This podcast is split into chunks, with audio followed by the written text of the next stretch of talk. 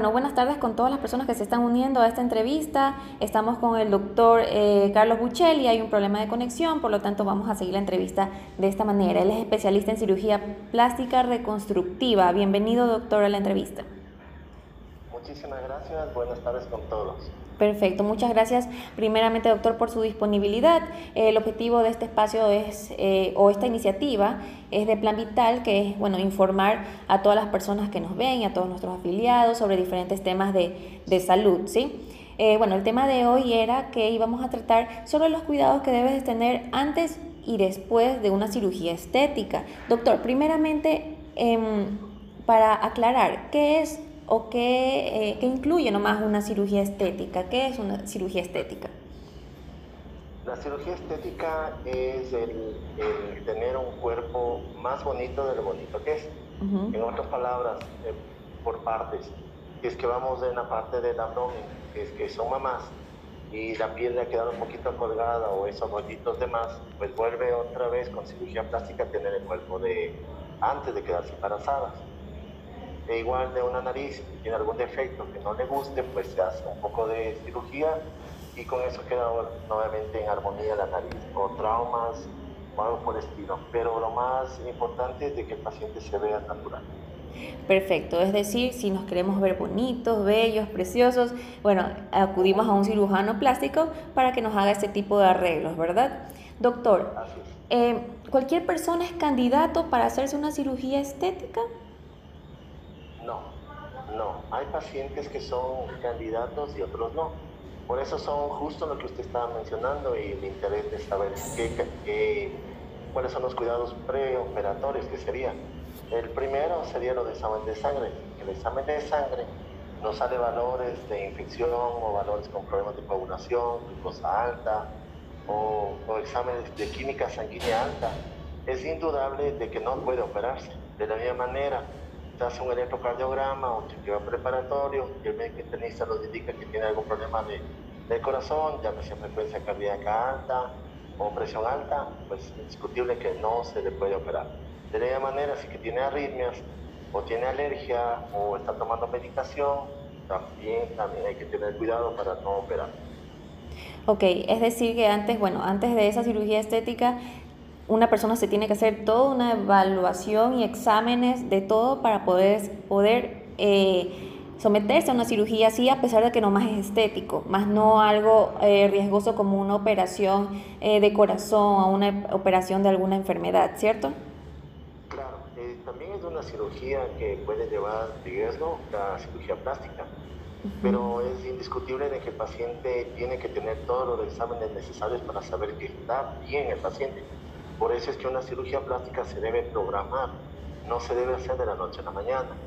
Eh, como le mencionaba, los exámenes de sangre, del corazón, la valoración del médico internista es muy, muy, muy importante. Y en estos días también se está pidiendo pruebas para COVID, PCR o titulación, si es que ya lo tiene. Perfecto, doctor. ¿Qué cuidados debe tener una persona antes de una cirugía estética? Es decir, una persona que tiene de aquí a largo plazo que se quiere hacer, eh, pues no sé, unos, unos retoques en la pancita, unos retoques que en la nariz. ¿Qué, qué em, debe hacer esa persona antes de esa cirugía? ¿Cómo debe alimentarse? ¿Qué debe hacer ejercicio? ¿Debe estar saludable? ¿Qué nomás debe hacer? Es importante que esté saludable, indiscutible eso tiene que también dejar de tomar medicación, tiene que siempre consultarle a su cirujano, decirle y ser honesto y decirle estoy tomando esta u otra medicación. Por ejemplo, la aspirina tiene que suspenderse. Eh, hay escuelas que también los anticonceptivos también tienen que suspenderse, la vitamina D, la vitamina E. Entonces, hay medicamentos que tienen que suspenderse una o dos semanas antes de la cirugía, porque eso incrementa el riesgo de sangrado o incrementa el sangrado en el transoperatorio y en el postoperatorio. Y eso es lo que queremos evitar. Entonces siempre es importante que consulte y que sea honesto con el, paciente, con su médico, y le informe toda la medicación que está tomando para que él le diga si esto suspendamos o no. Esa es la otra razón más por la cual la cirugía siempre es programada. Perfecto. Eh, doctor, em, un candidato que es para una, para una cirugía estética, ¿no? Eh, ¿Cuál es el protocolo a seguir antes de, de, esa cirugía. Supongamos y yo mañana me voy a hacer un retoque y al día siguiente me toca mi cirugía programada. ¿Qué es lo que tengo que hacer o qué es lo que los, los doctores recomiendan hacer antes de la cirugía? Que no, si debo de comer o no, debo tomar agua o no. Muchas veces dicen que, que antes de la cirugía no se toma agua. ¿Por qué? Así. Bueno, eh, aparte de los exámenes que se piden, de exámenes de laboratorio, de chequeo preparatorio, el chequeo con un electrocardiograma, pues al paciente se le pide primero que esa noche, hay, hay, hay, dependiendo de la cirugía que se va a hacer, ¿no? Si es una cirugía corporal, se recomienda a los pacientes eh, tomar baño el día de la cirugía completamente, sin ningún problema. Eh, tienen que estar en ayunas desde unas 6 u 8 horas antes del procedimiento quirúrgico. Tienen que ingresar una o dos horas antes a la clínica o, o consultar a su, a su cirujano y obviamente llevar todos los exámenes que se le mandó. Si es que es el caso de que se va, como te mencioné, en esta época, y tener las pruebas de COVID, también es importante, ¿no? Es importante porque es seguridad tanto para el paciente como para los médicos y para el personal de las clínicas. Eh, también es también es muy, muy, muy importante que si es que va a hacerse una cirugía abdominal, lleve su faja, que se haya probado la faja, que no ese rato quiera comprar la faja porque la faja, por ejemplo, solamente para hacer un paréntesis, tiene que ser que le quede normal, que no le quede ni muy apretada ni muy floja, sino que le quede cómoda. Entonces sí es importante que el paciente tenga una secuencia para la cirugía. También, cuando es una cirugía estética, nosotros marcamos al paciente antes de la, del procedimiento. Quiere decir eso que por eso que tiene que ir con un tiempo de anticipación y no llegar y ya operarse, sino llegar para marcarle, conversar nuevamente con el paciente y decirle, bueno, no necesitamos esto o no puedo hacerlo, o en el momento de la de día de la cirugía quiere añadir algo o no quiere o no, no quiere alguna cosa que, que, que, le quedaba una duda por ahí. Perfecto, doctor. Eh, ¿Por qué dicen que no se puede tomar agua antes de una cirugía? Ah, sí, me olvidaba, perdón. El ayuno es importante. ¿Por qué es importante el ayuno? Eh, puede ser agua. Bueno, si es que el paciente es hipertenso, puede tomarse la medicación el día de la cirugía con un medio o con un sorbo de, de agua. Pero es importante no mucha agua porque como es anestesia general, el momento que están intubando puede vomitar el paciente. Entonces al vomitar el paciente puede ir el vómito, puede ir a los pulmones, nos va a tráquea, a los bronquios y en vez de una cirugía estética se convierte en un caos porque puede tener algún problema ya respiratorio posterior. Ok, ¿puede provocar el deceso? ¿Perdón? ¿Puede provocar la muerte en el, en el, el Eh, paciente? No tanto la muerte, pero sí sustos y, y problemas para los anestesiólogos. Entonces, e- es, es frecuente ¿no? que cuando el paciente ha comido, vomitan, porque el acto de, de intubarle, o sea, de ponerle la anestesia general, te coloca un tubo endotraqueal, pasa por la tráquea y el rato que, que están tratando de intubarle, eh, le ocasiona un reflejo. Ese reflejo puede ocasionar el vómito y el vómito sí se pasa a los pulmones. No tanto que alarmante sería de que, de que llegue a la muerte, no tanto así, pero sí tendríamos problemas respiratorios. Perfecto, doctor. Eh, ¿Qué es lo que una persona tiene que hacer después de una cirugía? Estamos todos de acuerdo que una cirugía estética, dependiendo de la parte del cuerpo que uno se quiere hacer el retoque, ¿verdad? Eh, depende de eso los cuidados. Hay unos más invasivos, otros no. Otras operaciones más invasivas, otras no. Eh, pero en general, ¿qué cuidados debe tener esta persona que acaba de salir del quirófano? Las indicaciones que tiene que seguir son las que le diga su médico.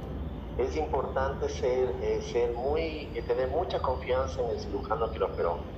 Eh, no dejarse llevar de que a mi amiga le resultó bien esto o a, a mi amiga le, le salió bien esto, le recomendaron esto de acá. El médico, el cirujano, tiene su manera de actuar ante el postoperatorio. Entonces tiene su manera de seguir al paciente cuidándole en los cuidados postoperatorios, para la redundancia. Entonces, de general, general, sería mantener un ayuno de, de cuatro horas después del procedimiento, tomar líquidos del día de la cirugía, el postoperatorio me refiero, ese día tomar líquidos claros, no tomar lácteos dependiendo del tipo de anestesia que se dio, si es que en general sobre todo los lácteos no van bien. Eh, también eh, ver si es que hay alguna alteración, quiere decir si es que hay mucho dolor, inmediatamente llamar a su cirujano. Si es que nota que se está hinchando una parte del cuerpo más que la otra, llamar al cirujano. Eh, si es que está puesta una faja, no retirarse la faja, pero si está muy apretada, también comentarle al cirujano para ver si es que tiene que cambiarse o no. Si es que tiene un poco de alergia, hay ocasiones que los medicamentos que se le manda para el postoperatorio, llámese analgésicos, antibióticos, antiinflamatorios, pueden ocasionar un poco de alergia o también gastritis. Entonces siempre es bueno, aparte de la historia que tiene que haberse hecho antes, pues contarle al cirujano y decirle, vean, me está molestando esto, esto está pasando esto. Es muy importante siempre que las primeras 24 horas posteriores a la cirugía que tomen mucha atención a cualquier problema que se pueda presentar, porque es solucionable, es solucionable. Entonces, hay ocasiones que es una, una no falta de cuidado del paciente, sino que no lo sabe cómo hacerlo porque tiene miedo, entonces cometen alguna imprudencia. Entonces es preferible que al cirujano ese rato comentarle para que después no tengan problemas de que se queden callados o algo. Por ejemplo, si es que es una cirugía de nariz y se golpearon, comentarle al cirujano, me golpeé, me golpeé la nariz, vea. Entonces ahí el cirujano verá qué lo puede hacer. O si es que está doliéndole un seno más que el otro seno, también llamar al cirujano. Entonces siempre ahí eh, es importante estar atento y vuelvo a hacer hincapié, seguir las recomendaciones de sus cirujano. Listo, doctor. En la actualidad, bueno, todos sabemos que estamos pasando por una eh, pandemia, ¿no? Que está afectando a nivel mundial a, todo, a, a todos. Eh, y en todos los sentidos, pues no. En la actualidad, ¿cuál es el protocolo de parte de los médicos a seguir? Eh, ajá, exacto, aparte del cirujano, em, antes de una cirugía, ¿cuál es el proceso que ustedes hacen para evitar contagios tanto de ustedes como de los pacientes?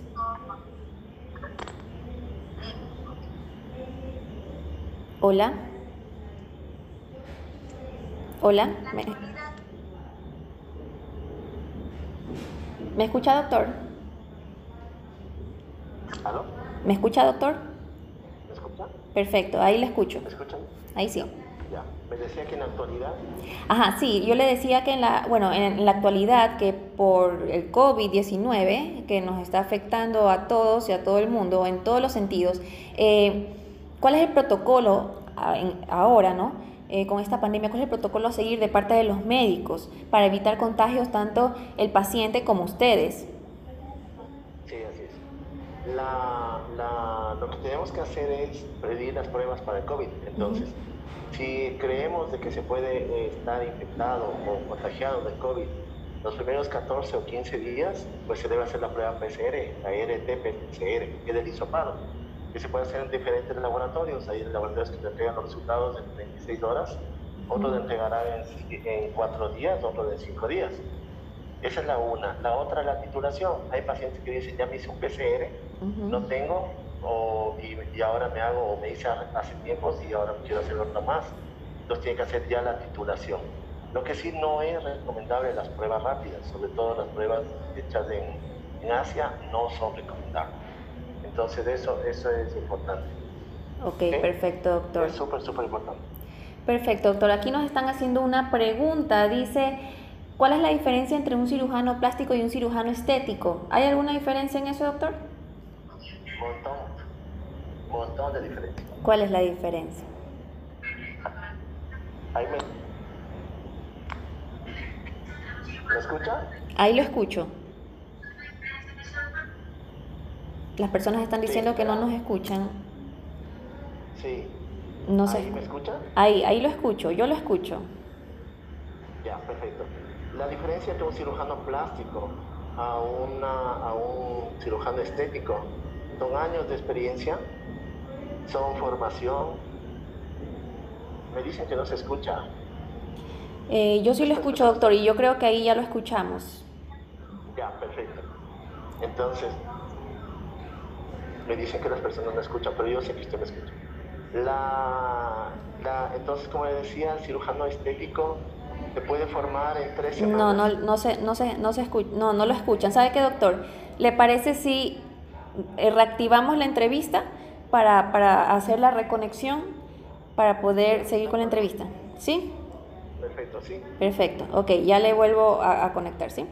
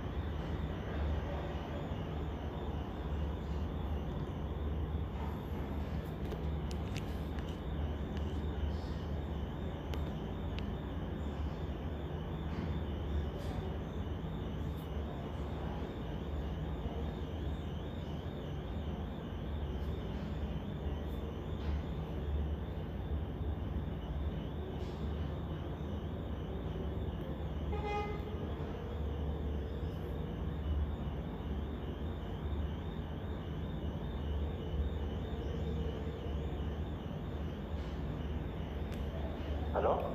Hola doctor, hasta lo vemos, ahora sí.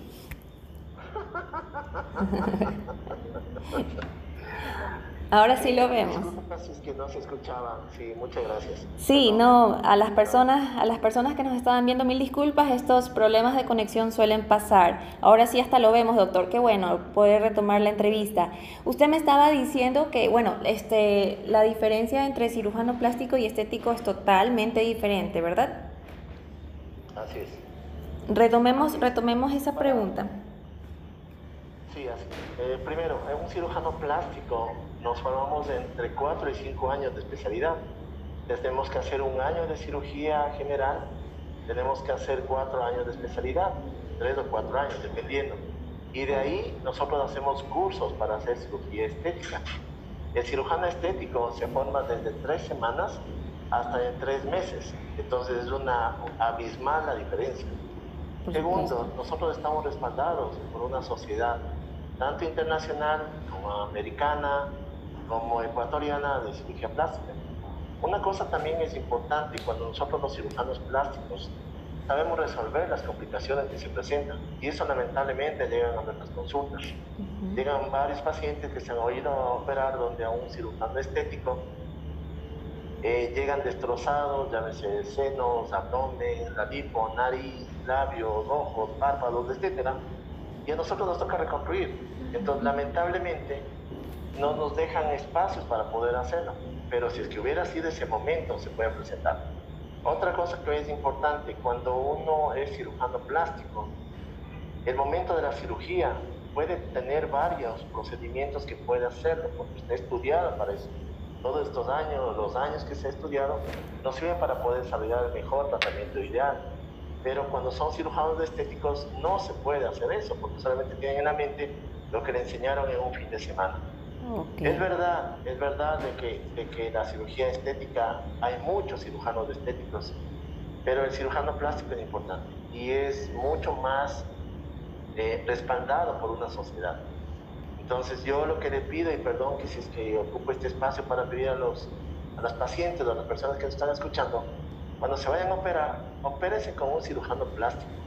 No les cuesta nada coger el título o ver el número de cédula y, y verle, verle en el CNCID, en la página, para que puedan verse y ver si es que realmente es un cirujano estético o un cirujano plástico. Cirugía estética no hay como especialidad, no hay. Solamente hay cirugía plástica. Perfecto, es como un, tal vez un curso o un diplomado, es lo que entiendo, ¿verdad? sí, ni siquiera diplomado, un certificado. Un certificado, perfecto. Entonces, para todas las personas que nos están viendo, ya saben, eh, eh, les hago un recordatorio a las personas que nos están viendo es que este, pueden escribir y hacer sus preguntas a través de este medio, aprovechando que el doctor está eh, resolviendo todas sus preguntas, también aprovechar el espacio. Doctor, las personas que no son candidatos a una cirugía estética, por, no sé, porque este, no está bien su, su, su cuerpo, no, no está bien de salud, ¿Qué recomendaciones se van a hacer como ustedes como especialistas para que estén preparados para la, la, cirugía? Yo sé que depende de, de, qué es lo que tiene cada paciente, por supuesto, pero como que se suelen presentar, en, lo más común, ¿qué es lo que suelen presentar las personas que quieren, eh, quieren eh, operarse, pero lastimosamente no pueden? Nosotros como cirujanos plásticos tenemos que ser muy honestos con el paciente primero. Hablemos de una cirugía abdominal. Si es que el médico le valora a la paciente o al paciente y le ve que está con sobrepeso, pues es indiscutible que no le va a hacer la cirugía.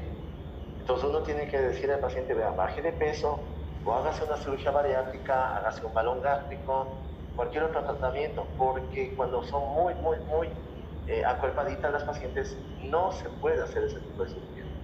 De la misma manera, si es que tiene problemas cardíacos, tiene una arritmia, tiene presión alta o tiene diabetes no controlada, pues tiene que ir donde el médico internista o médico cardiólogo, dependiendo del caso, para que le controle bien, tenga estable la presión, estable la glucosa y con eso se va a ver mucho mejor. Entonces los resultados van a ser ideales, porque si tiene demasiado glucosa alta, no cicatrizan las heridas. Entonces no nos conviene eso. Si que tiene la presión alta, va a sangrar en, el postoperatorio.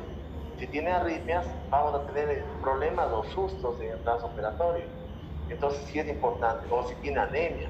Hay pacientes que vienen de la costa vienen del nivel del mar y vienen a operarse a Quito, tienen que estar con un hematocrito o un valor de, la cantidad de oxígeno que lleva los, los glóbulos rojos al cuerpo, al resto del cuerpo, tiene que estar un valor adecuado, porque si no, necesitamos transfundir de sangre.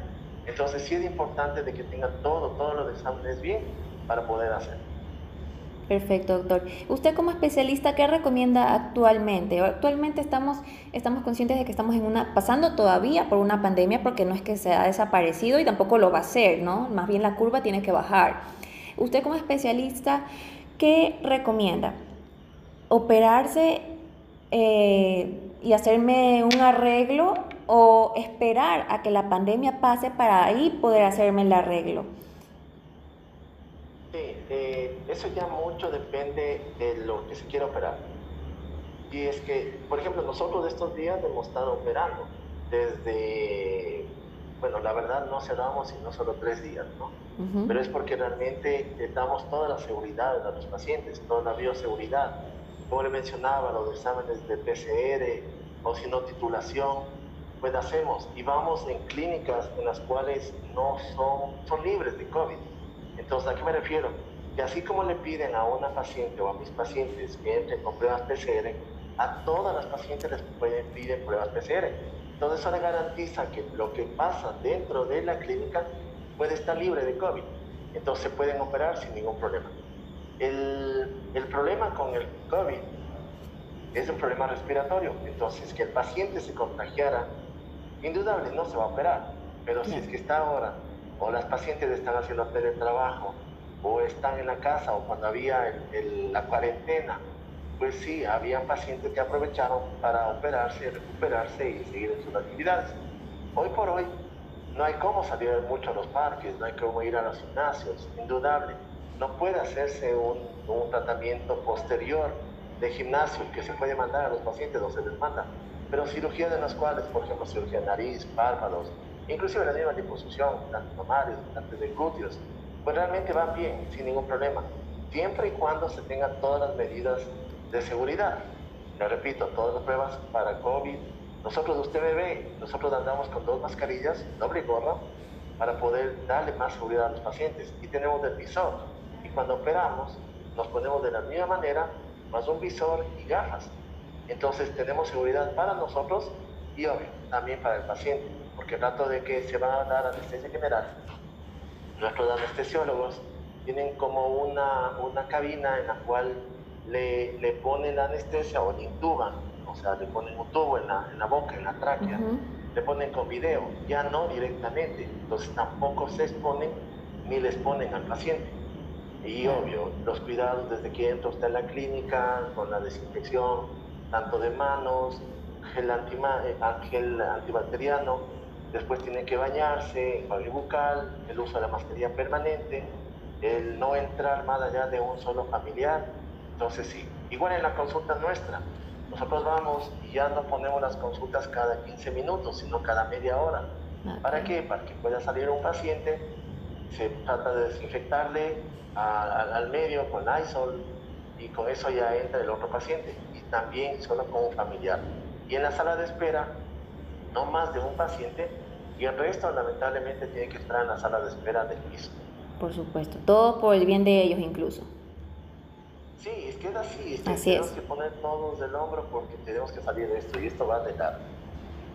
Así es, del de largo y todo depende de nosotros. Así es, doctor. De nosotros, así es. Así es. Aquí nos están preguntando que no se escuchó eh, la, la, pregunta de cuáles son los, los protocolos eh, de, de, que hacen ustedes para el COVID, pero ahorita lo acaba de mencionar más que perfecto y más claro que el agua el doctor.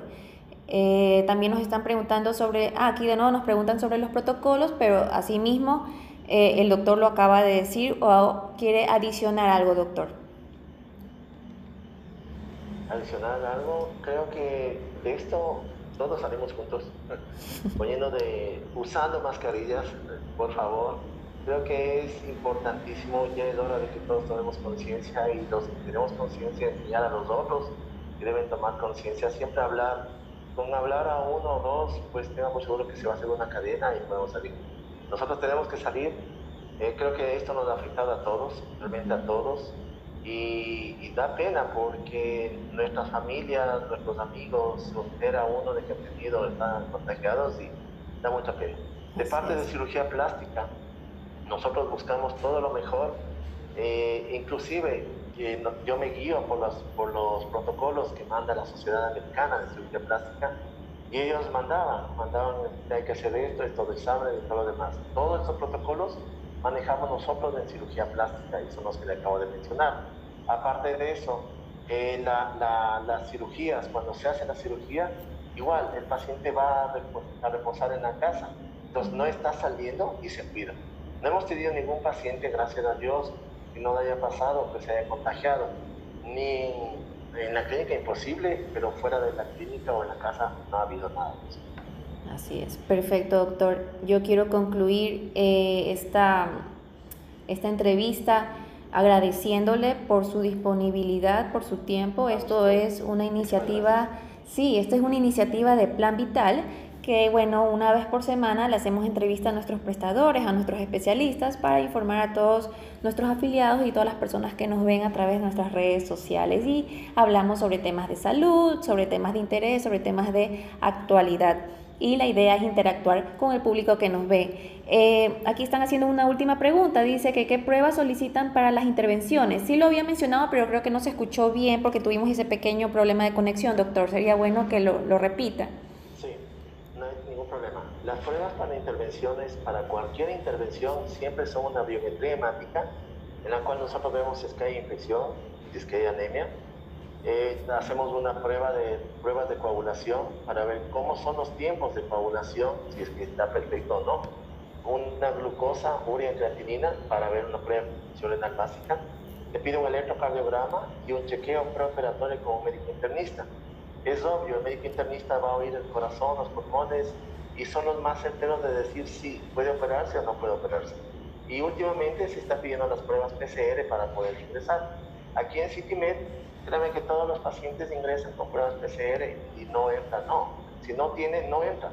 Hay colegas que les gusta, hay colegas que no, pero realmente la seguridad de ustedes, pacientes, es lo que nosotros tenemos que ver y eso es lo que nosotros queremos. Perfecto. Muchísimas gracias, doctor, nuevamente. Yo quiero concluir con esta, con esta entrevista invitando a todas las personas que nos ven a revisar nuestras redes sociales, ya que estaremos con más especialistas eh, hablando sobre diferentes temas de salud, diferentes temas de interés. Nuevamente, muchas gracias, doctor. Eh, nosotros estaremos subiendo esta entrevista a nuestras redes sociales y aparte también nos pueden escuchar a través de Spotify. Nosotros subimos también la entrevista a nuestro canal de Spotify, Tu Salud con Plan Vital. ¿Sí? Muchísimas gracias, doctor. Hasta luego con todos. Muchísimas gracias. Chao, doctor. Pase bien.